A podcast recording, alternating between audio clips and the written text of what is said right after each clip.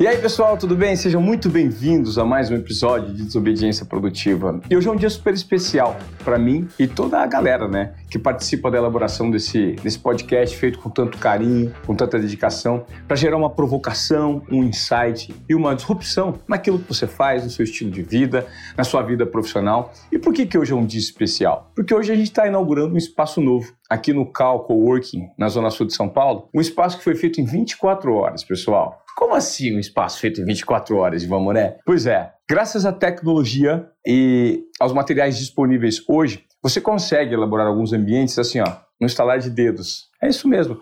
Eventualmente, se você já fez uma obra na tua casa, uma reforma, algum tipo de transformação nos ambientes que você frequenta, você sabe que é muito difícil lidar com isso, né? E aqui no estúdio do Desobediência Esportiva a gente fez uma obra rápida, depois eu vou mostrar todos os detalhes para vocês. Graças à tecnologia eu estava falando, e curiosamente, esse episódio no novo estúdio que nós estamos inaugurando hoje, eu vou entrevistar uma pessoa que eu conheci recentemente, e não por acaso esse estúdio foi feito, tá? Eu conheci essa pessoa recentemente e passei a admirar essa pessoa, não só por ele ser o responsável por essa transformação no estúdio, mas também pela mente brilhante que existe por trás dessa inovação relacionada a espaços, relacionados a adesivos automotivos. E detalhe, ele é uma figura tão interessante que eu tenho certeza que vai gerar muitos insights para vocês, porque ele também foi músico, tocou com a Rita Lee e tem uma maneira muito interessante de hoje, depois de ter sido músico, lidar com o mercado e muitos aprendizados relacionados ao empreendedorismo. Hoje eu tenho o privilégio de conversar aqui no Desobediência Produtiva com o Marcelo Souza, que é o cara à frente da Altac, talvez uma empresa, a maior empresa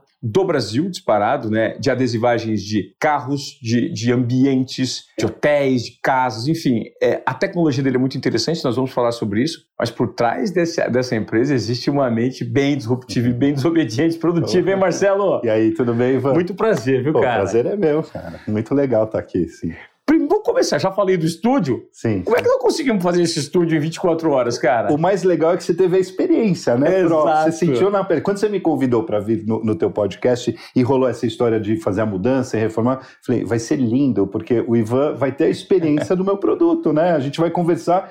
É muito fácil eu chegar aqui, te contar toda a minha história, tudo o que aconteceu, enfim, mas eu acho que você sentiu na pele Super. o que, que a Altac tem para oferecer para o mundo, né? Assim, eu... E eu acho super interessante pontuar, gente. O Marcelo não está aqui porque ele fez meu estúdio. Ah, o Ivan só está entrevistando o cara porque o cara fez o estúdio dele. Não. Isso aqui é só uma pontinha do que esse cara entrega e da maneira como ele enxerga, da lente que ele tem desse mundo em transformação que nós vivemos. Porque ele não só é dono dessa tecnologia, criou essa tecnologia, como ele transformou todo o mercado que existe no Brasil. Antes da gente entrar na música, uhum. que eu acho que é interessante a gente É falar legal, sobre cultura super. pop, né? Uhum. E sobre a sua história, eu queria que você me falasse, Marcelo, como surgiu. Vocês hoje são a maior empresa do Brasil de adesivagens de carros automotivos, mas o mais interessante é o mercado que você criou, é a maneira que você enxergou. Sim, eu só vou te corrigir uma coisa, Ah. porque assim, a gente não faz né, adesivagem, isso é muito importante deixar Claro. claro, assim. Sim. Ah, Eu estou na ponta do mercado, eu fabrico esse produto. Perfeito. Você é, É. fabricante. Eu sou fabricante do produto e talvez o único na América Latina que faz todo o produto. Né? Eu, eu venho de uma família de industriais, né? Uhum. depois a gente até entra nesse assunto assim, mas é, a gente faz a película. Né? Então nós somos fabricantes de plástico. Isso aqui é plástico. Tá. Se olhando assim no core business da empresa, o que, que a gente faz? Fabricante de plástico.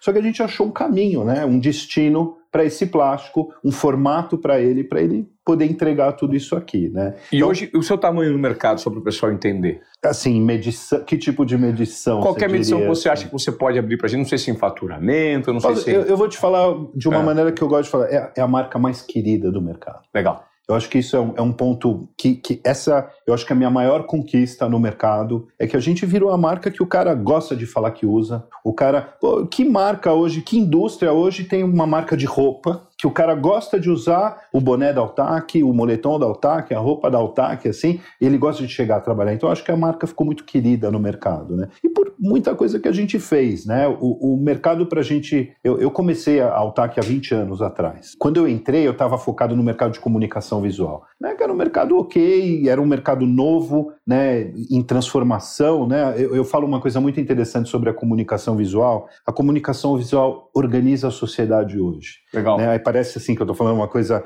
Filosófica. é, mas, cara, como você sabe onde é a entrada de um lugar? Como você sabe onde é a saída? Como você sabe onde é o banheiro masculino, feminino? Como você, né? Quer dizer, a comunicação visual tem essa responsabilidade nos locais, né? claro. né? Quer dizer, eu cheguei aqui, eu sabia que a entrada de carros era ali, porque tem uma placa de comunicação visual explicando que lá é a entrada, quanto custa o estacionamento, tudo isso. Então, quando eu entrei nesse mundo, era o, eu fazia os vinis coloridos para recorte, só que eu era marca que acabou de nascer, o molecão ex-músico, sabe ah. assim, chegando para vender adesivo para as pessoas. Uhum. Cara, e eu ouvia de tudo, assim, desde o cara que não me recebia, né? Ah, não, eu já compro do outro, tá tudo certo, né? E eu, eu realmente vinha para oferecer o mesmo produto que esse cara já tinha. E você fazia o quê? Vinil? Vinil. Vinil ah. adesivo, tá. colorido, num formato um metro de largura, 50 centímetros de largura, para recortar em plotter. É. Tinha 20 cores, talvez, na época, assim. Tinha um catálogo bonito, já assim, já tinha uma... uma eu, eu dava uma pitadinha a mais no negócio assim, mas eu bati muita porta e muita porta se fechava, muita, às vezes os caras queriam dar preço no meu produto. Ah, o outro custa dois, o teu tem que custar uns 50. Ah, por quê? Né? Tipo, o que, que eu fiz?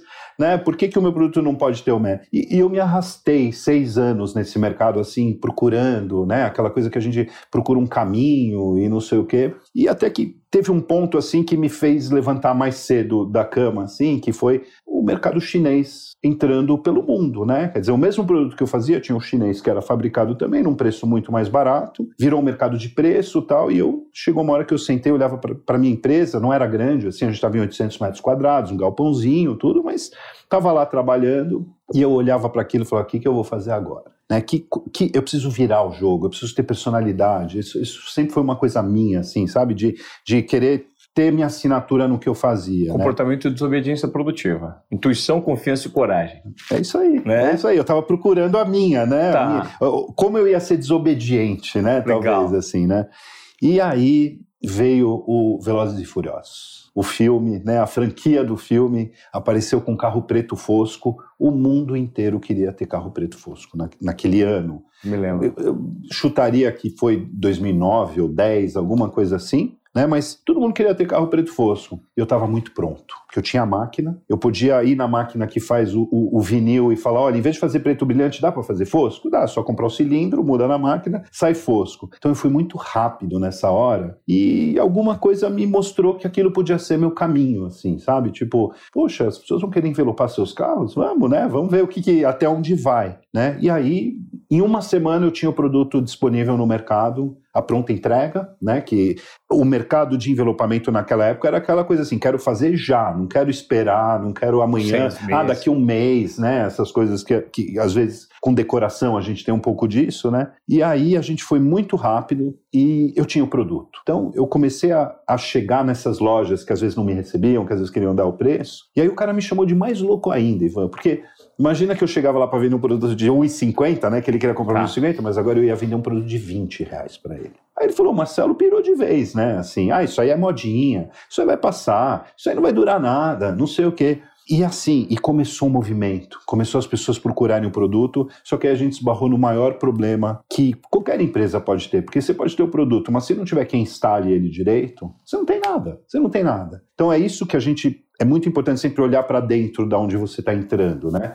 Não existia a profissão do envelopador, não existia ferramentas para o envelopador, não existia, o envelopador não existia, né? Era o cara muitas vezes que ah, cola lá o adesivo da propaganda ali rapidinho, vem e tal, né? Mas agora a gente estava entrando numa coisa mais técnica, mais né? sofisticado, muito mais sofisticado, um, um, um, resultado de entrega de exigência diferente, né? Você não quer ter o carro com a pontinha soltando, com uma bolha, né? Não pode ser né? não, nunca, né? Passa a sensação, a percepção de valor vai lá embaixo. Vai lá embaixo. Então a gente chegou de frente de um problemaço. Cadê o profissional de envelopamento? Onde eu vou achar esse cara? Quem, quem são? E aí, assim, eu, eu aprendi com meu pai uma coisa, assim, vai viajar. Viajar é, é, é, bom, sabe? É bom você ver outras experiências, vai ver feiras, né? Vai, meu pai é o cara que sempre viajou o mundo inteiro para visitar feiras e buscar conhecimento, né? E aí eu, eu comecei a achar os caras pelo mundo que já envelopavam, mas envelopavam de verdade, que tinham as ferramentas, que tinham as técnicas, que sabiam explicar. E a minha experiência foi muito interessante, que é um cara que se tornou muito meu amigo hoje, eu acho que eu considero ele talvez o maior instrutor de envelopamento do mundo, é um holandês, ele é americano, mas mora na Holanda,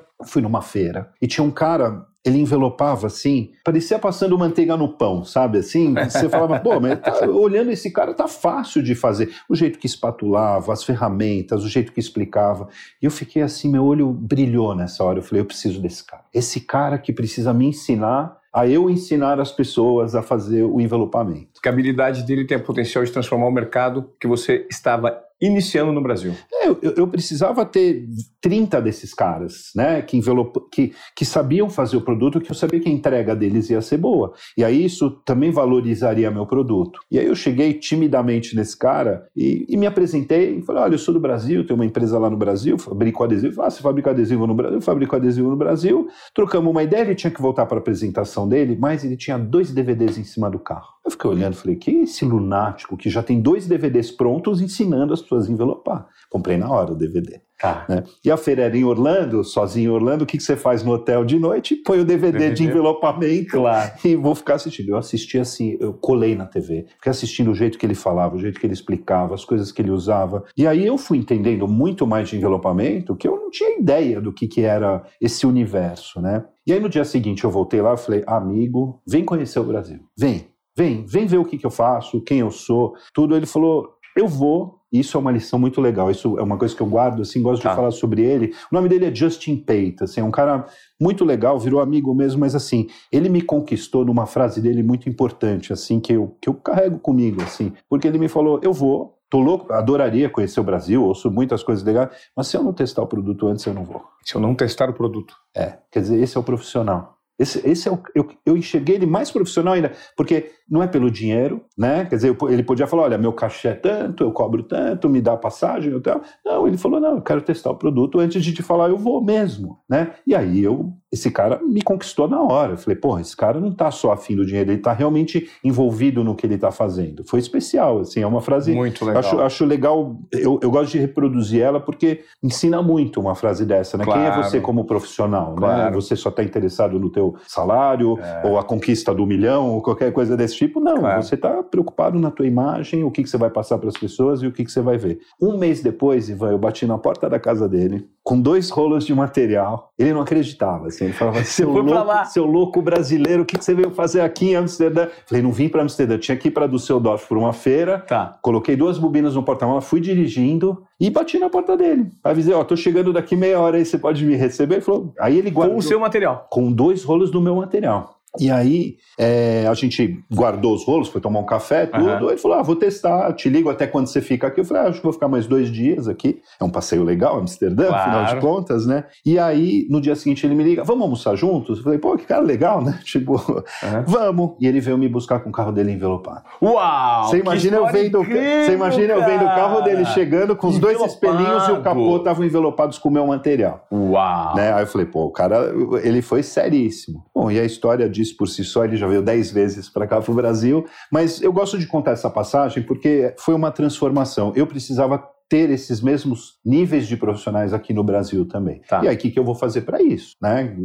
Eu, eu sentia eu, eu, eu puxei uma responsabilidade para minha mão, né? Eu falei assim, eu quero, eu posso fabricar o um melhor produto, mas se ele for mal instalado, ele não é bom. Eu vou Ponto. repetir isso Legal. muitas vezes. Deixa eu só te fazer um corte nessa. Claro. É para voltar um pouquinho, que tem um trecho da sua fala que eu acho muito importante. Quando você falou que o filme Velozes e Furiosos foi lançado e você competia com o mercado, passou a ser o mercado chinês, você estava no meio do bololô ali, não conseguia nenhum tipo de destaque, e as pessoas colocavam preço no seu produto. Muito. Uhum. É, você falou que veio o filme, e quando veio o filme, a frase foi: Eu estava pronto. Sim. Sim. Isso diz muito relacionado ao timing que o empreendedor hoje às vezes tem dificuldade. Não adianta você ter o melhor produto, você ter a melhor entrega, mas estar num contexto e num timing que o mercado não entende. Perfeito. Perfeito? Sim. Eu queria que você me falasse um pouquinho desse estou pronto. Por que, que você estava pronto? Na verdade, você tinha é, observado o filme anteriormente, já tinha investido numa tecnologia que é produzir aquele adesivo, é isso? Isso também, mas é, foi legal é. você puxar isso porque tem um ponto interessante, assim. Nesses seis anos de começo de empresa, eu tinha várias falhas. Claro. Obviamente, né? Empresa nova, Sim. começando, eu demorava para entregar. O cara colocava o pedido comigo, eu demorava duas semanas, às vezes, para entregar o pedido para ele, entendeu? E aí você imagina um lojista que tem o business dele dependendo do meu produto, ele abre a porta da loja dele todo dia, meu produto não está lá, eu não estou ajudando ele, eu estou atrapalhando ele. Né? Eu estou empatando o dia a dia dele. Então a gente tinha essa falha e a gente vinha corrigindo isso. Logística, né? Aprendendo, né? Eu era, eu, eu era músico, né? Até o, né? você olha para o lado e diz, sério, eu era músico, né? Assim, mas teve essa coisa da gente estar pronto para entregar o produto, literalmente, né? Quer dizer, a tecnologia foi, foi muito pequena a mudança de tecnologia naquele ponto, tá. né? Quer dizer, a alteração na tecnologia que eu precisei fazer, ela já existia. Foi chamar um fornecedor, olha, você tem a cola diferente, né? Eu não vou mais colar adesivo em vidro em parede, eu vou colar num carro. Precisa ficar colado, né? Não, não, não pode soltar daqui dois meses ou, enfim, precisava trazer essa tecnologia, era uma tecnologia que já existia, então eu trouxe para dentro da fábrica, então isso que a gente foi rápido, a entrega eu já, eu já tinha corrigido boa parte das minhas falhas e estava pronto, né, quer dizer, transformar o produto não foi tão difícil assim naquela época, se você comparar meu produto daquela época com dessa época, claro. tem uma explosão de tecnologia que a gente veio. É, né, e eu, eu imagino o seguinte, porque o, o, público que ouve a gente aqui no Obediência Produtiva é aquele que gosta das vezes também, Marcelo, às vezes, não sempre, de compartilhar as dores, porque quando a gente vem falar das nossas realizações, é muito fácil, é muito sim, perfeito, sim. mas você teve dificuldade até você atingir sim, o tamanho não, que você teve hoje. Muito, né? Nesses seis meses, pô, é legal você pontuar para as pessoas que pô, você tinha falhas, você não era um, um, um grande player no mercado, porque pô, você começou a notar. E é difícil até você ajustar. Não foram seis anos no mercado sim, até você ter uma, uma, uma, certa fluidez, menos frição no mercado. Mas, mas, o mais importante, que é uma coisa que eu acho que eu sempre tive, eu aceitava as críticas. Eu não ouvia a crítica e falava, ah, que ele está falando? Eu claro. sou, né? Assim, quer dizer, eu acho que às vezes a gente ter a humildade de aceitar a crítica é muito importante. Né? Então, eu era o cara que o cara vinha reclamar para mim que eu estava demorando para entregar, eu podia falar, não, mas eu demoro mesmo, ou entender qual era o problema que afetava ele quando eu demorava para entregar. E foi aí que eu entendi, esse cara chega para trabalhar, ele abre a loja dele, o cliente dele quer o adesivo preto, não tem na, na vitrine, ele acabou, ele perdeu acabou. a venda, aí eu arrasto ele também para fechar ou quebrar, entendeu? Uhum. Então, é, é, eu sempre gostei de entender o, o, o que, que, gerava né, de problema. Acho isso é, um, é, uma coisa importante de falar, assim. Mas a gente saber olhar para dentro é muito importante, né? Assim, de ter humildade, falar realmente eu estou errando aqui. A gente tem uma coisa muito imediatista hoje em dia, que eu acho que é o, é o grande problema atual, assim, né? Vezes, tem problemas que às vezes você demora meses para resolver, né? Eu tirar um cilindro de uma máquina que esse cilindro pesa 3 toneladas, tirar ele para mandar arrumar um risquinho que deu nele, demora. Uhum. Eu vou deixar a máquina parada? Vou deixar a máquina parada. Mas será que não é melhor deixar a máquina parada uma semana, resolver o problema e depois você ir para frente? Então, é, né, é, é, importante você, você ter essas medições assim no dia a dia, né? Então, para mim, sempre foi uma coisa assim, eu sempre aceitei os, os meus aceitei as críticas e soube olhar os meus erros, né? E, e, foi isso que, que fez a marca Altac também ficar muito querida, né? Como eu falei no, no começo, porque eu fui para a internet falar, errei. Eu fui para a internet falar, você está errando. Eu fui para a internet falar assim, olha o que a gente está fazendo. Ah, sabe? você foi assim? para a internet quando você, você, na verdade, usou a internet como uma ferramenta para transformar o mercado e formar mão de obra para aplicar o produto de qualidade que você tinha trazido do mercado. Eu acho Perfeito. que isso é muito interessante, Perfeito. cara. Esse é, um, esse é um ponto que eu acho que a grande genialidade, da primeira vez que nós conversamos, que eu falei, uau, cara, é você, você me ensinou, você tem uma cartilha de um entendimento macro do mercado para que, de fato, o seu produto tenha atração. Sim.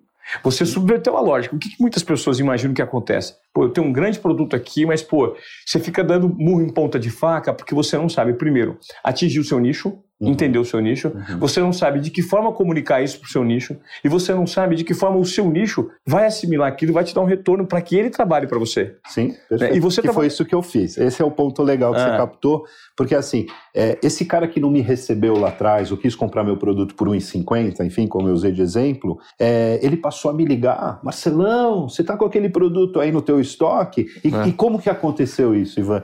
A internet, e eu, eu, digo rede social, foi como eu com, consegui achar esses caras que queriam ser envelopadores. Né? Eu trouxe o Justin para o Brasil, a gente soltou um curso para disponibilizar para as pessoas. Ah, só, só curta. O holandês ele acabou vindo para o Brasil mais de uma Brasil, vez. Dez vezes já, tá. enfim. A gente virou amigo, amigo. Assim. Legal. Assim. Mas ele, na primeira vez que ele veio, eu precisava comunicar para as pessoas. E onde eu vou achar essas pessoas se o lojista não quer me receber? O lojista acha que isso vai ser uma modinha. Onde eu vou achar os envelopadores? Fui para o Facebook, fui para as redes sociais para falar, olha, eu sou, eu existo e eu mesmo. Fui. Tá né? Eu não usei, não contratei alguém, não usei, tá. eu mesmo fui.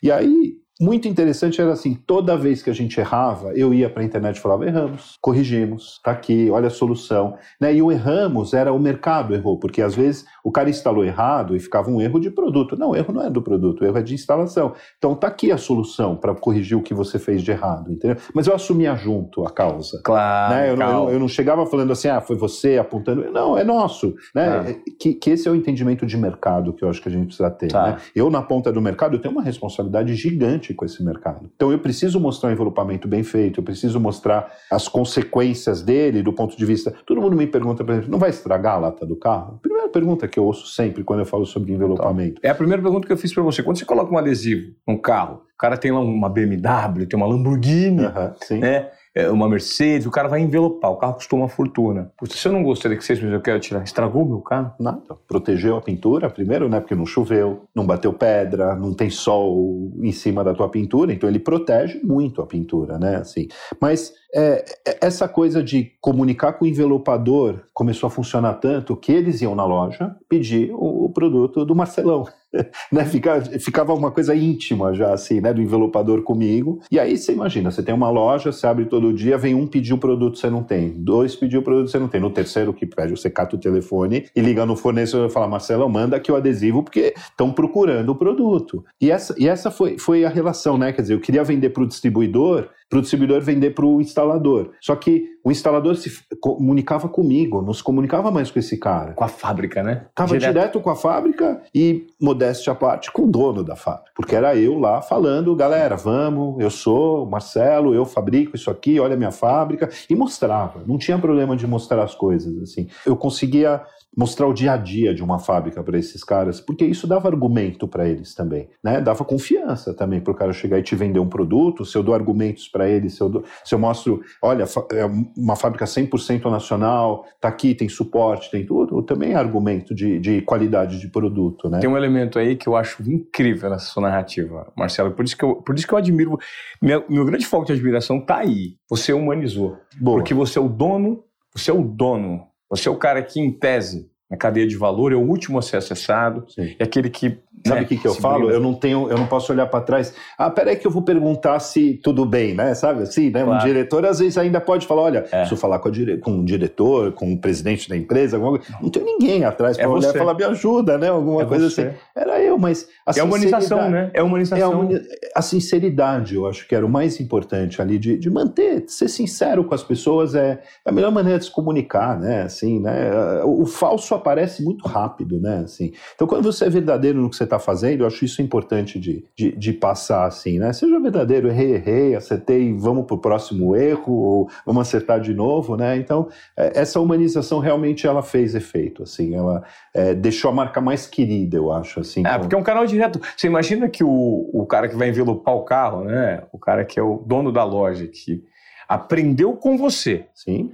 recebe o produto de você, e você está o tempo inteiro fomentando, dando insumos e informações para que o produto melhore, para que ele tenha uma lucratividade melhor, para atender o cliente lá na ponta, cara, uhum. você construiu como grande riqueza esse canal de comunicação por meio da verdade em que aproxima o Marcelo que é a fábrica uhum. do, do cara que vai estar tá ligado com, com o cliente final, é numa ponta. Porque ele é meu vendedor. Total. No final de tudo, toda a cadeia produtiva e, e de comercial, o meu vendedor é o envelopador que está na ponta, indo lá atender o cliente, que tem o carro, que tem a casa, enfim. Esse cara é meu vendedor real, assim. Mas demorou para você construir toda essa educação. Porque sim, você, na verdade, sim. trabalhou, você enquanto empreendedor, Marcelo, e sendo inovador do mercado, você não tinha ninguém que soubesse utilizar o seu produto, você teve que trabalhar na educação do mercado. Eu Ponto acho que principal. Assim. Educação do mercado. E acho que essa é a lição para você que está acompanhando aqui nos Obediência Produtiva, que é a riqueza do Marcelo, cara, uma das riquezas né, do conhecimento que ele tem, o que ele me explicou num papo prévio que a gente teve lá, sentado comendo um churrasco delicioso, é como você hoje tem um bom produto e como você faz com que esse produto seja percebido. O mercado tem uma percepção de valor do seu produto. Talvez ninguém tenha, se você não fizer uma comunicação alinhada, bonitinha, para que essa percepção chegue no consumidor, para que aí ele tenha tração. Sim. Né? Sim. Foi difícil. Foi trabalhoso, assim, né? Porque tinha que viajar o Brasil inteiro, tinha que entender as características de. O Brasil são vários países, né? Eu gosto de falar, tanto climaticamente como distância e tudo isso, né? Mas eu fui viajar o Brasil inteiro, eu fui visitar todas as lojas, eu comecei a entender muita coisa importante. Por exemplo, você imagina o cara que tem a BMW, ele chega para te entregar, se tem uma garagem onde você envelopa, tem. Aí o cara chega lá para entregar, você está de chinelo, de shorts, e se tiver de camiseta, foi sorte, sabe? Ah. Assim, você vai entregar a chave da sua BMW.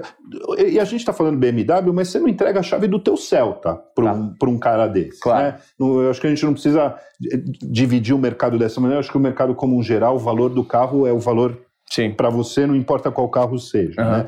Então, eu comecei a ensinar esses caras até a se vestir, sabe? A fazer atendimento. Então, a gente começou a ir além só do envelopamento mesmo, da técnica do produto. Ensinar esse cara a cobrar, ensinar esse cara a fazer uma planilhazinha que seja Sabe, tipo, quanto tempo você demora para envelopar? Sei lá, eu demoro dois dias. Por que você não, você não tenta começar a fazer em um dia e aí você começa a dobrar a tua, tua produção, né? Se você faz um carro em dois dias, você aprende a fazer ele em um dia, você dobra a tua capacidade claro, produtiva, né? Claro. Quer dizer, pensar no tamanho dele e, e, a gente começou a ensinar. E aí, o lojista começou a acordar também, que isso foi interessante, né? Porque hoje eu não vendo direto para o envelopador, eu preciso ter a distribuição. Tá. Né? Eu preciso que meu produto esteja disponível para a hora que esse cara fechar um trabalho, ele vai na hora do almoço e compra o material, o material esteja lá. Então eu preciso do distribuidor também. Tá. Imagina que nas lojas era a mesma coisa. A loja tudo adesivo jogado, tudo largado, mal, sabe? As pessoas não usavam uniforme, sabe? Assim, eu falava, pô, esse é o vendedor técnico que você quer ter o envelopador, né?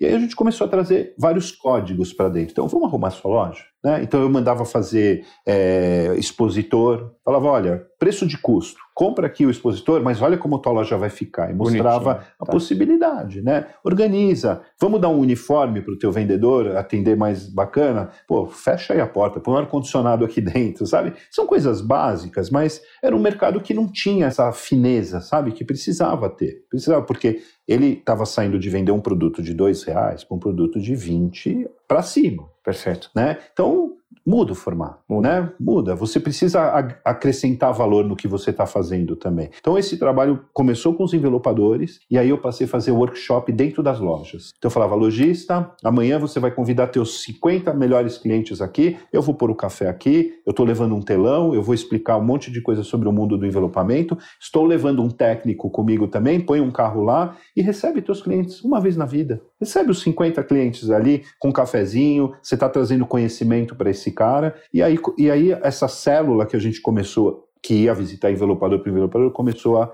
a, a, ficar maior, né? Porque aí, em um evento, eu conseguia conversar com 50 caras ao mesmo tempo. Tá. E esses caras acabavam sendo fidelizando esse revendedor também, que recebeu ele uma noite, pôs um café para ele, a gente levou conhecimento, a gente fazia os sorteios de bonés e coisas assim. Né? Enfim, atrativos para esse cara ir lá mas esse cara saía de lá um, um, profissional melhor. Desse workshop de três horas, eu ficava falando uma hora e meia para os caras das minhas experiências do mercado, de visão de mercado, né, também. E aí a gente começou a colar nesse envelopador. Mas faltava uma coisa, Ivan, que é interessante, assim. É né? Eu, eu acho que a gente já estava envolvido, os caras já tinham uma relação com a marca Altac e tudo, mas não existia a profissão de envelopador. Esse cara, ele, ele sabe assim, o que, que, você faz da vida, né? Numa conversa, ah, eu sou jornalista, eu sou... aí o cara não existia a profissão de envelopador. Foi atrás, mudou governo, aí não existia mais o, o Ministério do Trabalho, juntou para dentro do Ministério da Economia, mas a gente tinha um dossiê tão bem montado assim sobre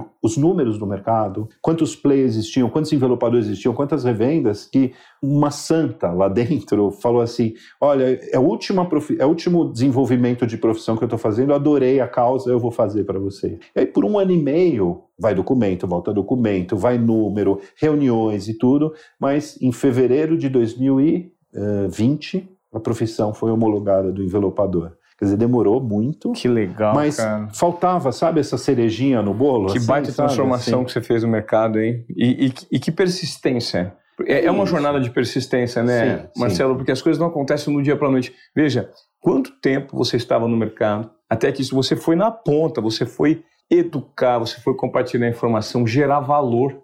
É isso, a né? gente gerou valor. É, é, é, legal tua visão, né? Assim, é. porque acho que a gente estava gerando valor no nosso produto tava. também. Né? E não, e não para cobrar mais caro por ele, isso é importante. Assim, né? O valor não é o, o preço, né? Assim, o valor é o cara ter prazer de trabalhar com o seu produto. Eu adoro receber, eu recebo mensagens às vezes do cara falou, Marcelo, tá tão gostoso de trabalhar com o seu produto, sabe assim? Esse é o valor, né, do é. produto, né? E esse cara, aí quando a gente vai para a questão preço, ele não pergunta o preço, né? Porque aí eu, eu fiz a cor diferente eu criei o desejo para o consumidor final de claro. ter o carro envelopado ali, e o preço, tanto faz o preço, sabe assim? É uma conquista isso, mas deu trabalho, né? Olha, e, e, o mais curioso é que, às vezes, você imagina, pô, chegar é difícil, se manter ainda mais. É o mais difícil. E eu acho que hoje, é, pelo menos o que eu percebi, você, para continuar se mantendo, você está o tempo inteiro fazendo eventos, sendo inovador em relação à criatividade, para promover, por exemplo, um campeonato de quem envelopa um carro mais rápido. Isso é incrível. 11 anos já. Faz 11 anos que eu faço esse. O, o, campeonato chama Cambeia, que é Campeonato Brasileiro de Envelopamento Automotivo, mas virou o ponto de encontro desses caras. Esses caras se conhecem por Instagram, por redes sociais e tudo, mas pessoalmente eles se conhecem quando o Cambeia acontece. Que legal. Porque vem gente do Brasil inteiro para o nosso evento. Aí, campeonato de envelopamento. O que é campeonato de envelopamento? Né? O que, que, que a gente cobra desses caras, né? Assim, virou uma festa, na verdade, mas assim, a gente tem a régua muito alta no campeonato. Assim, a gente exige muito do cara que entra naquela arena com quatro carros sendo envelopados ao mesmo tempo, se desafiando e tudo, mas a gente dá é uma um, credencial. É, é um por um? Por exemplo, eu contra você, contra o outro, contra o outro? São várias modalidades, né? A, a modalidade principal são quatro carros sendo envelopados por duplas. Então, as eliminatórias, ele tem uma hora e meia para fazer o capô e a lateral do carro. E na final, vão três caras só para a final, cinco horas para fazer o carro inteiro. Não é o dia a dia deles. Ele pode fazer um carro em cinco horas? Pode, mas ele não precisa fazer em cinco horas, que é desumano quase, né? É. Assim, né? Um trabalho braçal, tudo. Mas no campeonato a gente acha legal fazer isso. Eu vendo atributos do produto, mostrando que meu produto dá para fazer um carro em cinco horas, com duas pessoas trabalhando. Mas esses caras se desafiam lá dentro, sabe? Assim, e ele dá muita visibilidade o campeonato para as pessoas, porque ah. você vê um carro sendo transformado é muito legal. Eu vi, eu tive né? a oportunidade de, de participar do, sua, do seu stand em Interlagos agora Sim. recentemente, e eu vi que os caras conseguiram envelopar um carro em 24 minutos. É, a gente caiu para 20,32, assim. É, 20 minutos é. e 32 segundos. Lá, né? A gente veio baixando o é tempo, baixando. assim. Mas é uma conquista, assim, né? Uma coisa legal de mostrar para o público, né? Assim, e eu vejo as fotos desse momento lá em Interlagos, eu não tinha noção que tinha tanta gente vendo. Porque eu estava muito perto, né? Eu estava com o um cronômetro no meu celular, acompanhando o cronômetro oficial, assim.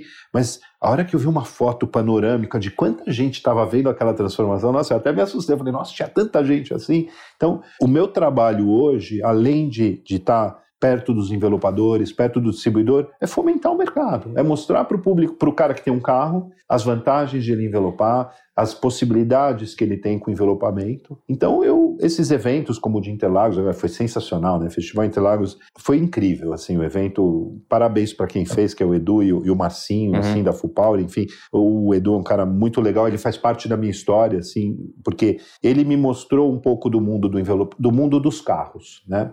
Então, é, foi muito legal porque agora eu entendi que essa, essa é a minha próxima etapa agora. Se eu chegar para você e falasse de envelopamento há um mês, um, a gente se conhece, sei lá, faz dois meses mais ou menos, Exato. né? Assim, mas se eu te falasse de envelopamento, era uma coisa que te, você saberia dizer o que é? Não sabe, né? Assim, não, mas agora eu, tô, eu estou encantado você teve a experiência, né, do teu espaço sendo tipo, transformado desse jeito, né? Assim. E detalhe, agora que eu vou pegar um carro, que aqui eu posso falar porque o podcast é meu, não tem problema de falar uhum. das marcas. Uhum. Agora eu viro embaixador da BMW. Legal. Então, por exemplo, eu tenho a possibilidade de todos os meses trocar o meu você a cor do meu carro. Você acha que eu faço o quê, né? Exatamente. E, Ivan, assim, a sensação que você está com um carro novo é, é, é, incrível, é incrível, assim. Pode estar com o teu carro todo sujo por dentro, o mesmo banco, tudo, mas a hora que você vê aquele a pontinha do capô com uma cor diferente, você tá num carro novo. Você tá num carro novo. Tá, as pessoas estão te vendo num carro novo. E né? não só num carro novo. Você me proporcionou isso na Mitsubishi Cup, porque os adesivos que eu uso Sim. da Altac é na Mitsubishi Cup.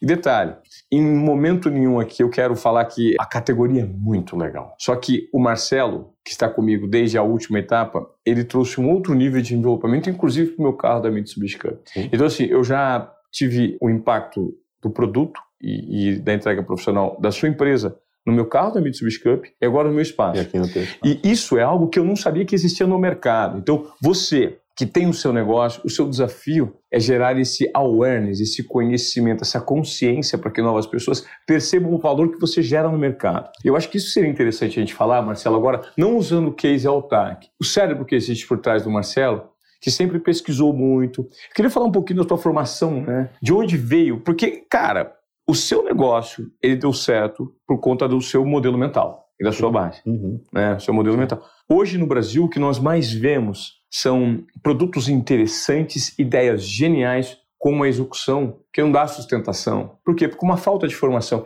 Então eu queria agora aqui é, explorar você mais, eu queria você uma aulinha mesmo, pessoal do Desobediência Produtiva. É. Quais são os requisitos para que você consiga empreender no Brasil com uma execução que faça sentido? Como, por exemplo, o que você usou no seu case? É difícil. É, não, eu é sei difícil, que é difícil, né? é uma pergunta complexa. Enumerar, assim, é, é, claro. O, o, que, que a gente veio fazendo, assim. Mas difícil, eu perguntei. É, não, é, é você me ensinou isso naquele papo que nós tivemos, que basicamente é o seguinte: pô, primeiro, resiliência, né? Aquela, aquela questão de você o tempo inteiro tá, acreditar no propósito e pensar no longo prazo. E um entendimento do mercado. Eu acho que as pessoas, às vezes, principalmente o empreendedor, ele subverte a lógica. Uhum. Né? Ele está muito preocupado com o preço e não com o valor que ele gera. Sim. Ele está muito preocupado com o lucro imediato. Ele se esquece dessa questão da educação do mercado, que é o trabalho de formiguinha, de você falar assim: quem é meu público-alvo? Como eu vou atingir, como eu vou comunicar isso, Sim. né? Porque eu acho que teve e eu queria saber de onde veio essa base sua, né? Porque você é um cara criativo. Você eu, teve... tive, eu tive ah. uma experiência de vida muito interessante e vou entrar na música, né? Tá. Não tem como a gente fugir é, desse assunto, enfim. Mas eu com de 14 para 15 anos eu fui tocar numa banda que chamava Tóquio que era o Supla, que hoje todo mundo conhece o Supla, né? Era uma banda que tinha estourado no Brasil todo, assim, os meninos tocavam por todo lado, faziam chacrinha e tudo, assim. E o Marcelo, o primeiro tecladista que também chamava Marcelo, os Arvos, que hoje é um, é um ele faz trilhas para filmes de Hollywood, assim, um cara incrível. Ele largou assim o negócio, ele falou assim: "Não, eu quero estudar música, não é isso que eu quero, não quero ser roqueiro, não quero ser banda de rock e tudo". A gente se conhecia, enfim, do Objetivo, né? Todo mundo se conhecia na, na época, todo mundo era amigo do Objetivo, assim. E um dia o Supla me ligou e falou assim: "Olha, os Arvos está saindo da banda, a gente queria que você viesse tocar com a gente, de 14 para 15 anos". Papito, né? ele já falava assim na época? Ele já falava daquele... com sotaque inglês, ele sempre teve Bem essa inglês. Ele Marcelo... teve sempre... é isso aí, é isso aí, é isso é. Na época eu ainda ganhei um apelido que era Aladim, assim. Aladim? É, porque todo mundo tinha apelido naquela banda, né? Então era o Supla, era o Rocco, era o Bid, era o. Conde Aladim. e tinha o Aladim, que era o tecladista. Eu tocava dentro de uma pirâmide. Legal. Era o, super legal. O Supla assim. já falou aqui nos Obediência Esportiva. Ah, já? já legal, veio gravar. legal, é, legal. uma comédia. Então, o Supla é um cara incrível, né? incrível. né? Imagino que tua experiência foi legal, porque delícia. todo mundo tem aquela imagem dele do roqueiro, não sei o quê, mas é, é um lorde. É né? ele, é, ele é extremamente educado, preocupado, sensato. Sim, o Supla é um, teve uma educação muito sólida de base. Incrível, né? É. Enfim. É. E aí foi o primeiro grande desafio que eu tive na minha vida, porque eles tinham gravado o segundo disco deles com os melhores caras de teclado do Brasil, assim, Dino Vicente, que eram os caras que tinham muitos equipamentos, tudo. E eu tinha. É, eu, eu sempre fui tecladista, assim, né? Mas eu sempre gostei de fuçar. E tinha uma coisa na minha vida também, porque com 14 anos é aquela tua fase do adolescente que ou você é o gordinho do fundo da sala, que ninguém é teu amigo, claro. ou você é o popular, né? Aquelas coisas. Eu era o gordinho do fundo da sala, não sei o quê. Com um tapete vermelho estendido de possibilidades na minha frente, absurdo, assim, né? E aí, e, e eu tô falando isso porque eu acho assim, respondendo tua pergunta, e eu vou fazer uma analogia com a música, é, é você se desafiar. Eu acho que isso é o mais importante. Sim, você legal. tem que se desafiar. Muito bom. Né? Então, para mim, era o Supla me ligando, Marcelo, você quer tocar com a gente? É óbvio que queria, né? não tinha dúvida dessa, dessa resposta. Eu me lembro de nem ter ido perguntar para os meus pais se podia ou não. Assim, isso é uma coisa que me marcou muito, assim. Mas eu tinha um desafio gigante na frente, que era reproduzir aquele disco que eles gravaram no estúdio com equipamentos mirabolantes. E era um moleque de 14 anos que ia reproduzir isso num canecão daqui a um mês. Uau! No Rio de Janeiro, no canecão, temporada, duas semanas, assim assim. Puta pressão, cara. É, tinha uma pressão. Tomada assim. de risco. Gente, ó, quando você me fala isso, desculpa é. te interromper, Vamos? eu falo exatamente do mesmo cenário. Com 15, eu tinha a responsabilidade de ter uma mesa de oito canais, duas picapes, três cartucheiras, um tape de rolo e tocar um microfone aqui na frente, que eu tinha que tocar um programa e uma rádio inteira toda de forma analógica. Imagina, né? Então, isso já me propunha desde muito cedo uma tomada de risco, me submeter a uma pressão, né, guardadas as devidas proporções, que no progresso, né, na evolução, na caminhada da minha jornada, ela foi se provando passo a passo. Então, Perfeito. da mesma maneira, como é que eu consegui fazer a abertura da, da final da Copa do Mundo do estádio do Maracanã com dois helicópteros na cabeça Imagina. e não podendo errar? É. Porque lá com 15 anos já fazia o rádio. Então, basicamente, quando você fala isso, essa tomada de risco, ela vai te fortalecendo, vai tirando uma musculatura emocional Perfeito. que faz com que, com o tempo, você esteja passo a passo, caminhando para próximos desafios e com sua construção de confiança muito bem colocada no momento certo, né? Perfeito, perfeito. E é o desafio mental mesmo, né? Sim, assim, você tem que ter, né? é. né? Não é, não é o desafio corporal, você ah, preciso subir uma montanha. Tudo bem, também é válido, assim, mas é, é você tomar uma responsabilidade para si e falar, eu vou até o final. Total. E eu fiz, fiquei dois anos tocando ali, a gente tocou o Brasil inteiro, os moleques, imagina, 15 anos de idade, né? Como é que, que... você viajava naquela época? Como é que você... E, e, a gente foi viajar o Brasil inteiro, toca foi uma banda, assim, que, que fez sucesso naquela época, né? Bastante, assim, e durou por dois anos. Depois o Supla quis fazer a carreira solo dele, enfim, e ele seguiu o caminho e eu fiquei numa meio desnorteado, assim, o que, que eu vou fazer da minha vida agora, né? Já estava para fazer 18 anos, chegando à faculdade, né? Porque eu nunca deixei escola, né? Acho isso, uhum. eu, eu, nunca deixei de, de ir para escola, uhum. enfim, faltava bastante, provavelmente por causa de show, mas a escola sempre, sempre existiu, né? Assim, não foi uma coisa que eu, eu nunca deixei de lado. Tá. Aí eu fui lá prestar faculdade, tudo de administração de empresa, né? Onde eu estava com a cabeça né? Assim, mas tudo bem, vamos lá fazer. E aí, logo depois eu recebi mais um convite que foi assim, tipo, espetacular, assim, dentro da música também. A gente teve uma banda muito famosa no Brasil, Rádio Táxi, enfim. Pô, né? Rádio Táxi. Você tocou no Rádio Táxi. Não, calma, calma que você vai ver isso. Não, não ah. toquei no Rádio Táxi, não. Mas ah. eu era muito fã do Rádio Táxi, porque o Rádio Táxi tinha uma, uma característica, eram músicos que tinham feito a turnê da Rita Lee, Lança Perfume. Era a banda que fez aquela turnê. Foi a turnê, na época, mais cara, talvez, da história do Brasil naquela época, a Rita Lee estourou com Lança Perfume. Tutti Frutti, isso? Não, isso é depois do Tutti Frutti, né? Tutti tá. Frutti é antes do Lança Perfume, tá. mas a banda que acompanhou a Rita nessa turnê do Lança Perfume foi o que virou o Rádio Táxi. Eram músicos, assim, absurdos. Lima Marcucci, Gel Fernandes, Maurício Gasperini, Vander Tafo, que foi o maior guitarrista do Brasil. Um dia me toca o telefone e o Vander Tafo, né? O Vander tá me ligando, o que, que tá acontecendo do Brasil? O Vander foi, foi o, o melhor guitarrista e o maior porque ele montou uma escola de música incrível. Uhum. Hoje a mulher dele segue o caminho, o ex-sócio dele segue um caminho também. Tá. Mas foi o cara que, como eu trouxe a cultura do envelopamento, foi o cara que foi para Los Angeles trazer o Instituto é, IGT, né? Guitar Institute of Technology. Lá Perfeito. é GIT, aqui era IGT. Mas foi o cara que também tem uma história parecida com a minha, porque ele trouxe o conhecimento para o Brasil e ele tinha acabado de montar a, banda dos sonhos e me chamou para ser tecladista dessa banda de sonhos, assim. E sonho no termo de qualidade de execução de que músico, né? né? Assim, cara. Então, um grupo de notáveis. Era, era. Só não é mais. O Vander faleceu, enfim, já faz 10 anos. Ele teve um ataque cardíaco fulminante, enfim. Foi uma. Assim, foi o primeiro amigo que eu perdi, assim. Eu me lembro muito do dia. A mulher dele me ligando. Eu falei com ele ontem, a mulher dele me liga no outro dia. O Vander morreu, sabe? Assim, uma notícia difícil de, de receber. Era a primeira experiência que eu estava tendo com isso, enfim. Mas me chamou para tocar e a gente foi, foi uma banda que chamava Tafo, até a gente usava o sobrenome dele, e nos anos 90 a gente tocou, assim, eu ligava a rádio no final do dia e tinha aquela coisa às 10 mais, né? Assim, então eu entrava na Jovem Pan, tava tocando a nossa música, na 89 tava tocando a nossa música, na Transamérica tava tocando a nossa que música. Que legal! A primeira música que estourou dessa banda era uma música que eu tinha feito para uma namorada minha, então ela, para mim era muito especial isso, assim. Qual foi, música foi? Chamava Me Dê Sua Mão, enfim, foi, ela, foi uma música que tocou muito, assim, nos anos 90 mesmo, e, e, e, foi mais uma experiência, de novo, né? Ah, vai tocar com quem? Ah, com o Ander, com o Ivan, com o Vander Taft. Ah, meu, os caras são os puta gênio da música. Claro. Né? Enfim, e, e, foi mais uma experiência de dois anos, assim, muito interessante na minha vida. E eu larguei a faculdade, né? Eu tinha acabado de entrar na faculdade. O Vander me liga, vamos tocar. Eu fui, eu me lembro indo pro primeiro dia de faculdade com o cabelo aqui, comprido, né? Enfim. E, e com medo que as pessoas cortassem meu cabelo cabelo, até assim. Aí vinham os caras assim, pô, esse aqui é o Marcelão que toca lá com o Vander Tafo, não sei o que, não sei o que Ah, lá. moral. Falei, estou com moral, ninguém vai cortar meu cabelo. né? assim.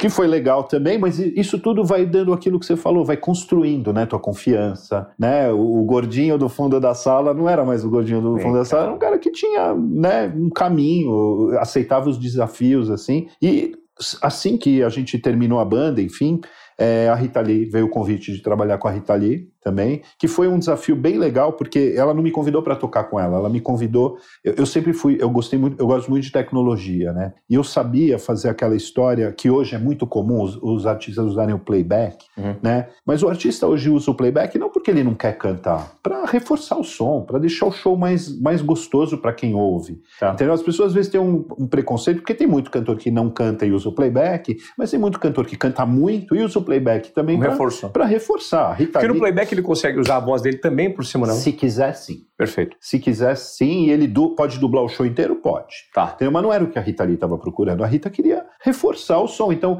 era, era uma banda que ia sair tocando. Roberto ia ser, o Roberto ia ser tecladista dessa banda, o Vander guitarrista. E eles me chamaram para montar esse playback para eles. Que tecnologia eles iam usar para poder disparar no show e tudo isso. Tá. Eu montei isso para eles. Fiquei quase seis meses trabalhando no estúdio com eles. Entreguei meu trabalho, recebi minha grana, beleza. E logo depois, enfim, o Roberto não ia fazer o começo da turnê. Eles precisavam de um tecladista. Como eu conhecia a ordem das músicas, né? eu não sabia tocar a música, mas eu conhecia. Agora é o refrão, agora a gente vai parar para o público cantar. Eu sabia essa, essa ordem né, do, Aham. do show. Eles me chamaram para cobrir os primeiros shows. Eu acabei ficando um ano e meio quase lá, quase dois anos também, tocando, com, a com Rita eles. Cara. Tocando com ela, assim. Era, era muito legal, porque ela tinha uma brincadeira que ela falava que eu era filho dela, assim, porque eu era mulher, eu tinha 22 anos, sabe? Assim, o, o mais novo depois de mim tava com uns- quase nos 40 anos, Tá. assim. Então era o Marcelinho, né? Marcelinho. Era o Marcelinho. Carinhosamente, todo mundo me, me acolhia muito lá, assim, sabe? Era, era muito legal o ambiente. Mas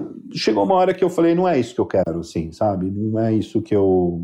Sei lá, me, me incomodava essa coisa de viajar tanto, sabe? Às vezes eu entrava no ônibus para ir viajar, não sabia nem para onde estava indo, sabe? Assim, direito, assim. E era legal, era, era um prestígio animal, né? Você tocar com a Rita Lee, Claro, né? claro. Enfim. Mas Eu era- imagino que a riqueza de convívio né, com essa figura humana nos bastidores né, era absurdo. da Rita Lee deveria Ela- ser muito que Ela, assim, ela foi uma pessoa assim que, que me ensinou muito de ver ela, né? Assim, não era vir ensinar, mas se você observa a pessoa, eu, eu aprendi muito com ela, entendi muito ela, assim, e, e virei, eu era fã e virei mais fã, assim. claro. né? Mas para mim, o que mais ficou guardado assim disso tudo era fazer o começo de lança perfume, era incrível no show, assim.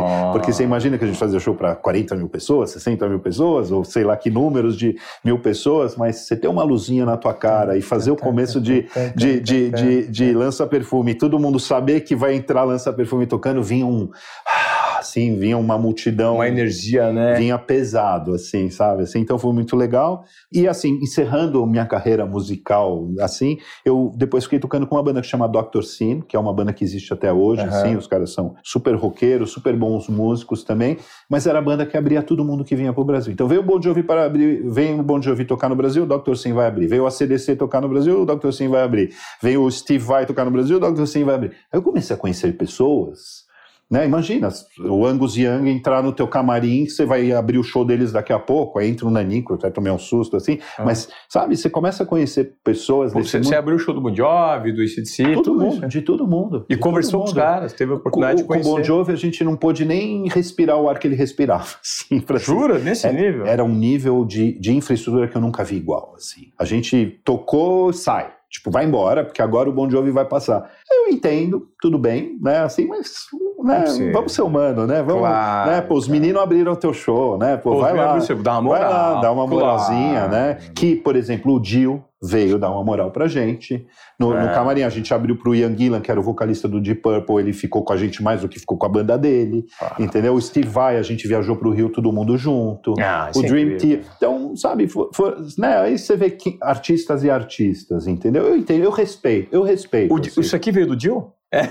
O, o, o Dio, é, foi, o, criador, foi né? o criador disso aqui, sim, e eu, eu adotei, né? Você é. vê né, que todas as minhas fotos eu estou fazendo isso aqui assim, mas virou um código de envelopador também. Eu estou fazendo uma. Deixa eu explicar o que eu falei aqui, porque o Dio. O Dio é o quê? Ele é inglês? Eu acho que ele é inglês. O né? Dio é inglês. James Dio. É, o Dio é um. Tem 1,55m. Também, Nanico. 60, também tem uma Nanico. baita de uma voz, é um roqueiro sim, incrível. Sim, sim. O Dio, se não me engano, substituiu o Ozzy Osbourne. Exatamente, é? exatamente. É o Dio substituiu o Ozzy. É e o Dio é, um, é o roqueiro que inventou isso aqui, ó. E eu tô falando que o, o, Marcelo, que teve essa experiência toda no mundo da música, pô, um cara que tem uns bastidores incríveis, uhum. participou de shows, o cara da trupe da Rita Lee. O Dio é, criou esse gesto e o Marcelo, toda vez que ele termina uma live, porque ele faz uma live também todas as quintas-feiras, mais uma vez, recorrência, frequência na educação do público dele gerando transformação, por meio da comunicação que ele faz no segmento dele, que é muito rico para você que é empreendedor, né?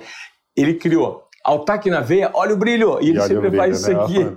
E aí ele tá falando do Dio, então eu fiz analogia é, agora. É perfeito, é isso é. mesmo. É isso mesmo. Que, que, é aquela coisa de você ser verdadeiro. Isso é um elemento da minha vida, né? Eu, claro. eu ia no show do Iron Maiden, onde eu gostava de fazer isso aqui, né? Era uma troca, assim. E, e, e, é verdadeiro, né? É uma coisa minha, né? Verdadeira. Essa coisa que eu uso as caveiras, nas ferramentas, nas coisas que a gente faz. Muita gente me pergunta, pô, mas não é macabro caveira? Não, caveira tem um símbolo muito forte, Sim. né? Assim, né? É, é, o maior símbolo de, de unificação das pessoas, né? Porque ah, todo mundo é caveira, né? Eu sou, você é, você é, é quem, né? Você que está assistindo é, né? Essa é uma unidade que o ser humano tem né? Que cada vez mais a gente está perdendo essa unidade, né? Assim, né? A gente vai criando códigos e, e, e legendas para as pessoas e, e, vai perdendo isso. E no final a gente, todo mundo é igual, né? Às vezes as pessoas gostam de falar, pô, Marcelo, você é humilde pra caramba, né? Eu, eu vejo como, como a pessoa tá, tá me, como fala? Tá, elogiando. Ela tá me elogiando, né? Assim, mas na verdade é, é, é ser real, né? Assim, e eu, eu, eu acho que isso que a Altac carrega, assim, é uma empresa verdadeira. Né? Quem está lá, está lá porque gosta de, do que está fazendo. Né? É, é, que, que eu acho que o mais difícil do empreendedor hoje é montar seu time.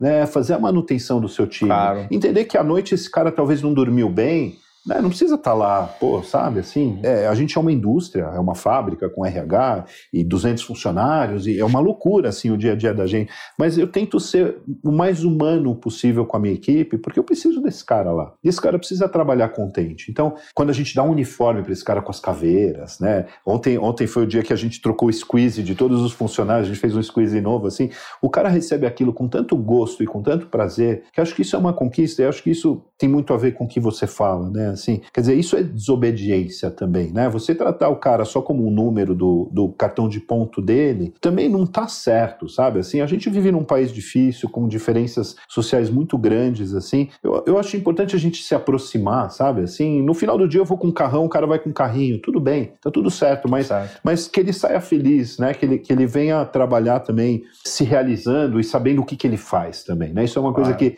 que seria legal dizer assim. Eu faço questão que até o cara que embala o, o, o produto final, ele saiba para que, que é aquele produto que ele está embalando. Claro. Né? Ele, faz, ele faz parte de reuniões onde a gente mostra para onde a gente está indo, o que, que a gente quer, o que, que a gente está fazendo, para que, que serve aquele produto. E, e aí, o mais legal é que as sugestões que vêm desses caras são brilhantes.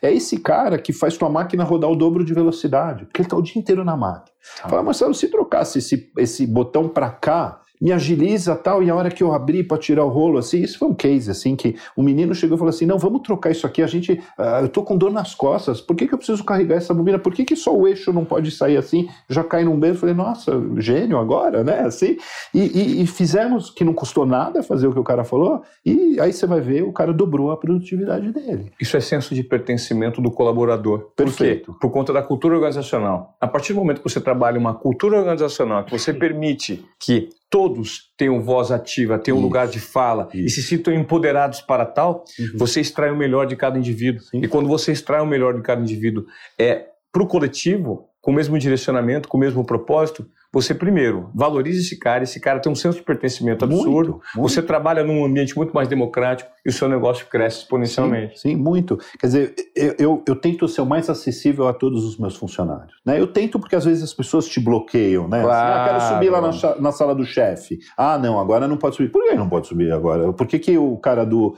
do RH, hora quer falar comigo, vai entrando na minha sala? Por que, que o menino lá de baixo, que é ajudante, não pode também vir? Claro. Assim, né? Então, foi interessante assim, se tornar acessível para esses caras, porque eu aprendo com eles muito. Eles sabem o dia a dia da minha empresa mais do que eu. Claro. Ele sabe, ele sabe desde as fofocas, obviamente, Sim. mas ele sabe também que se que aquela máquina não está rodando direito, que alguém fez uma gambiarra na máquina. Esses tá. meninos me falam assim. Super. Então, é, é, a gente está chegando assim em conclusões assim, né, conversando assim, mas são pontos muito importantes assim que para quem quer ser empreendedor hoje, eu acho de, de olhar, assim, sabe? Né? Super. É, Super. Tem, tem é, é, essa coletividade, né? Assim, eu acho que, que é muito importante e eu, eu sinto isso na minha empresa, sabe? Assim, eu, do jeito que eu sou recebido lá todo dia, o guarda vem abrir a porta para você, sorridente para você, ah, te cumprimenta. É né? A gente acabou de, de enfim, um, tem um funcionário de muitos anos que acabou de se aposentar, mas cada vez que ele trocava de carro, ele fazia questão de me mostrar o carro que ele trocava, sabe? Assim,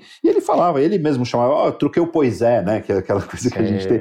Mas Sabe, ele, ele tinha orgulho de me mostrar a conquista dele, o que, claro. que acontecia, e eu fazia questão de descer do meu carro, de olhar o carro dele, sabe? Não estamos comparando, não é uma comparação, mas aquilo para ele tinha o mesmo, o mesmo gosto do que, do que para mim o que eu comprei, entendeu? Sim. Enfim, então é, é, é, muito legal isso, sabe? Assim, porque aí a gente volta na coisa do caveira, né? Assim, de, de sermos iguais, a humildade não é humildade, é simplesmente ser igual a todo mundo, né? Falar, e acho que são pontos pontos importantes, assim, do meu dia a dia, assim, sabe? Coisas que... E eu, eu não uso essa... Eu, eu não preciso me policiar para ser. Então, isso torna mais fácil, né? Eu, eu Naturalmente você tem que, ser tem que ser natural das pessoas. Claro. Tem que ser, né? Eu, eu lembro quando eu te conheci, eu não, te, eu não sabia quem era você, né? Eu tipo, é. morri de vergonha depois assim, Imagina, assim, né? Eu até te falei isso, falei, é. desculpa, Ivan, mas eu não conheço o teu trabalho, né? Enfim. Claro, é, né? não é todo mundo que assiste a TV, sim, né? E sim, hoje, sim. inclusive, passo por um processo super profundo de reconstrução, porque veja, trabalhava no mainstream, né? Numa uma, distribuição gigantesca. No mainstream Brasil, máximo, né? Mainstream do Brasil, máximo do Brasil. Claro. E hoje me reinvento no nicho. Ah, uhum. A ideia é se reinventar no nicho. E é também uma mudança de mindset muito grande para mim, para as pessoas que me acompanhavam claro. e para as pessoas que não me conhecem e aquelas que conheciam e não entendem o que eu faço hoje. Sim, né? sim. Mas, por exemplo, a gente andou juntos no evento no Festival então muita gente veio te cumprimentar e queria é. tirar foto com você. Eu acho, eu acho o máximo, assim, porque aí eu também enxergo a tua conquista, né? Assim, claro. né? É, é, foi muito legal, assim. E, e quando a gente se conheceu, o fato de eu não te conhecer foi muito porque me despertou uma curiosidade também, assim, né, de ver quem é essa pessoa, esse cara que está ouvindo minha história. Você pareceu uma criança ouvindo minha história, com o olho arregalado, assim, eu contando muita coisa que eu contei hoje, assim, mas são essas pessoas que eu quero estar tá do lado, sabe, assim, são as pessoas que têm curiosidade, que é têm, né, então eu quando vou, eu vou selecionar alguém para trabalhar comigo, é isso que eu olho na pessoa, a curiosidade dela, de da vida dela, né, também, assim, ah, o que, que você fez? Você se formou, me formei, o que você aprendeu na faculdade, sabe, assim, claro. né, um, teve uma vez vez um cara falou para mim, eu falei, aprendi a mesma coisa. Ele falou, eu aprendi a jogar truco. Teve um cara que me falou uma vez isso, assim, a primeira resposta de bate pronto, assim, gostei, sabe? Gostei do cara, sabe assim? Sim. Porque o cara tava sendo real pra caramba. Ele falou, e ele, corri, e ele terminou a frase dele falando assim: porque o que eu aprendo trabalhando hoje, eu aprendo, tô aprendendo muito mais do que eu aprendi na faculdade. O louco, você acabou de dar um exemplo, o pessoal vai dar risada de mim agora. Hum. Eu modéstia à parte, eu sou um exímio jogador de truco. Tá, é eu mesmo? jogo truco muito bem. Eu tenho um amigo lá no interior e o meu primo também, quando a gente senta para jogar, é difícil de ganhar, porque eu entendi a logística do truco, porque na faculdade eu aprendi a jogar truco. Foi a maior habilidade. E o truco, a gente pensa que não, você coloca muitas habilidades muito. de percepção, Nossa, de lógica, de estratégia, né? é. observar. E na faculdade, o que eu de fato aprendi foi o truco, porque eu estudava à noite e eu nunca, na verdade, nunca não, mas eu devo ter levado meia dúzia de vezes um caderno para a sala de aula. O jornalista não aprende nada, na verdade. Eu, eu sou meio, posso até ser meio criticado, porque é. o jornalista ele é vocação.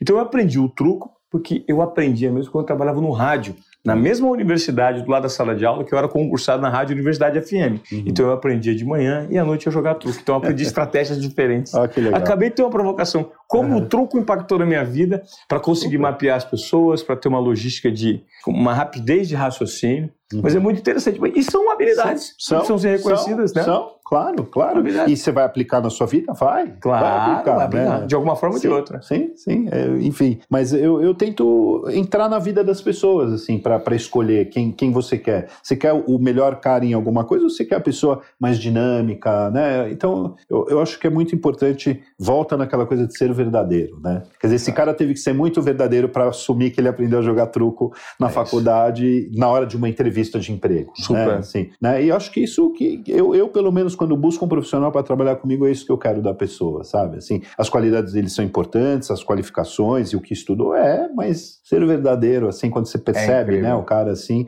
aí você existe vida, né, após o trabalho, né? E a gente precisa ter isso na, na nossa vida, né? Eu sempre falo para as pessoas, né, que a comunicação, hoje eu, eu, eu dou um treinamento de comunicação para alguns perfis, muita gente que sabe muito, não sabe se comunicar. Uhum.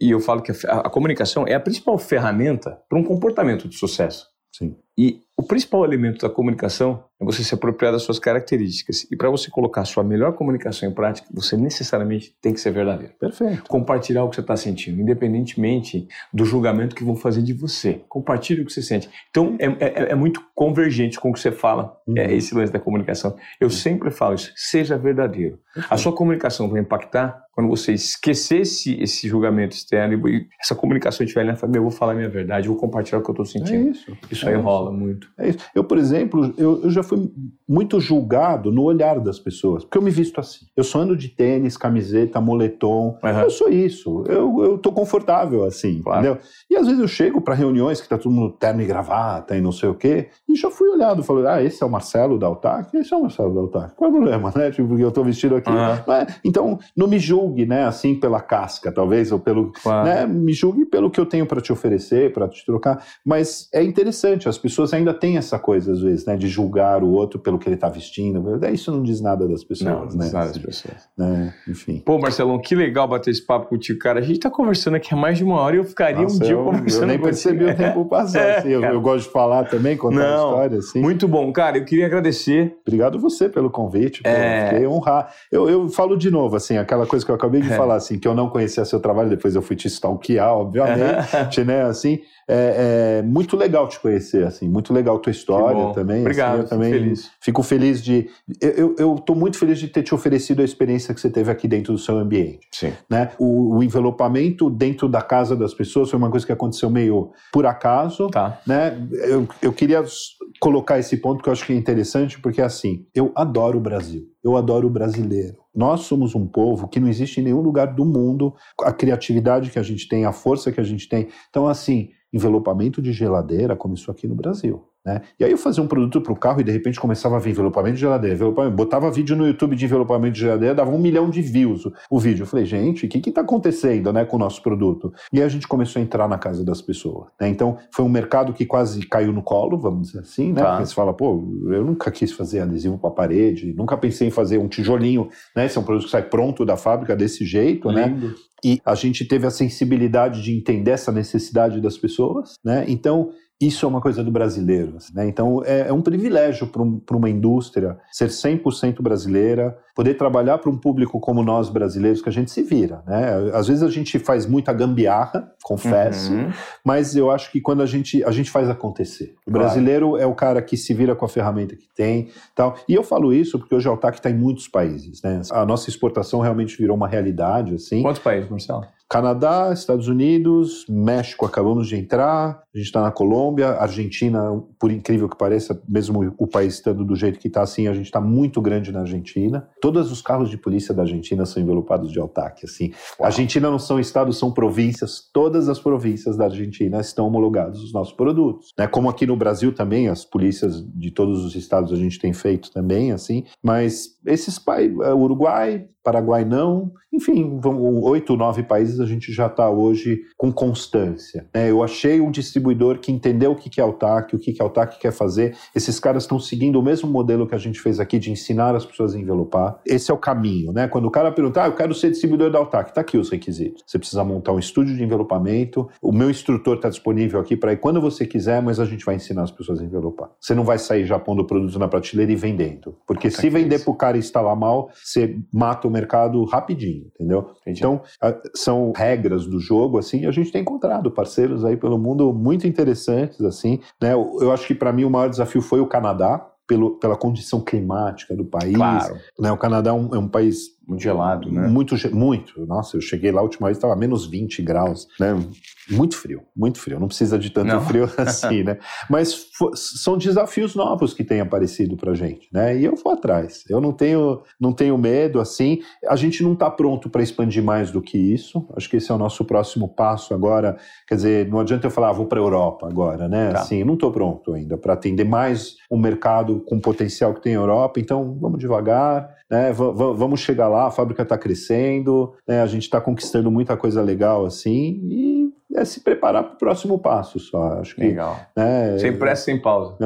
É, é isso aí, é isso aí. Sempre, sempre em frente, né? Keep walking ou É. várias frases que a gente Claro. pode usar, né? Mas eu acho que isso são pontos interessantes também de a gente ter saber falar, não, eu não estou pronto ainda para isso. Então é um Legal. desafio. O meu próximo desafio agora é crescer, ficar mais produtivo para poder ampliar mais mercado, assim, Legal. fazer Altac crescer mais do que isso. Assim. Ó, e se você acompanhou esse episódio até agora e tirou algumas lições, eu te peço gentilmente, né, que além de você se inscrever aqui no nosso canal e dar o seu like, eu quero que você compartilhe, porque aqui no Desobediência Produtiva a gente é, trabalha desde o início com, essa proposta de valor. Você curtiu? Então, gere a transformação naquela pessoa que precisa ouvir esse conteúdo também. Então, compartilhe, marque a gente no Instagram, arroba Desobediência Produtiva, arroba Altac, Arroba Altac Adesivos. e também no Altac Adesivos. É, é- é por lá que você faz as É o lives. principal, as lives são por lá. Eu tenho minha rede social também, enfim, né? Marcelo Souls. Legal. Enfim, me Com dois acha, S. mas-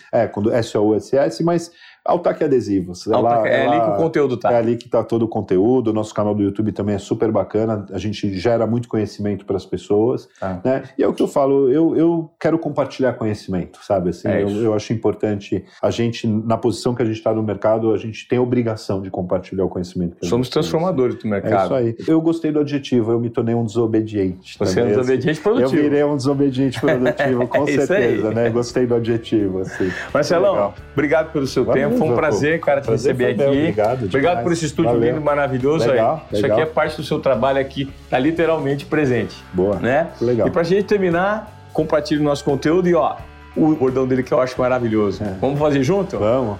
Altaque Altaque na veia, olha o brilho. Boa. Valeu. Legal. Legal, valeu, gente.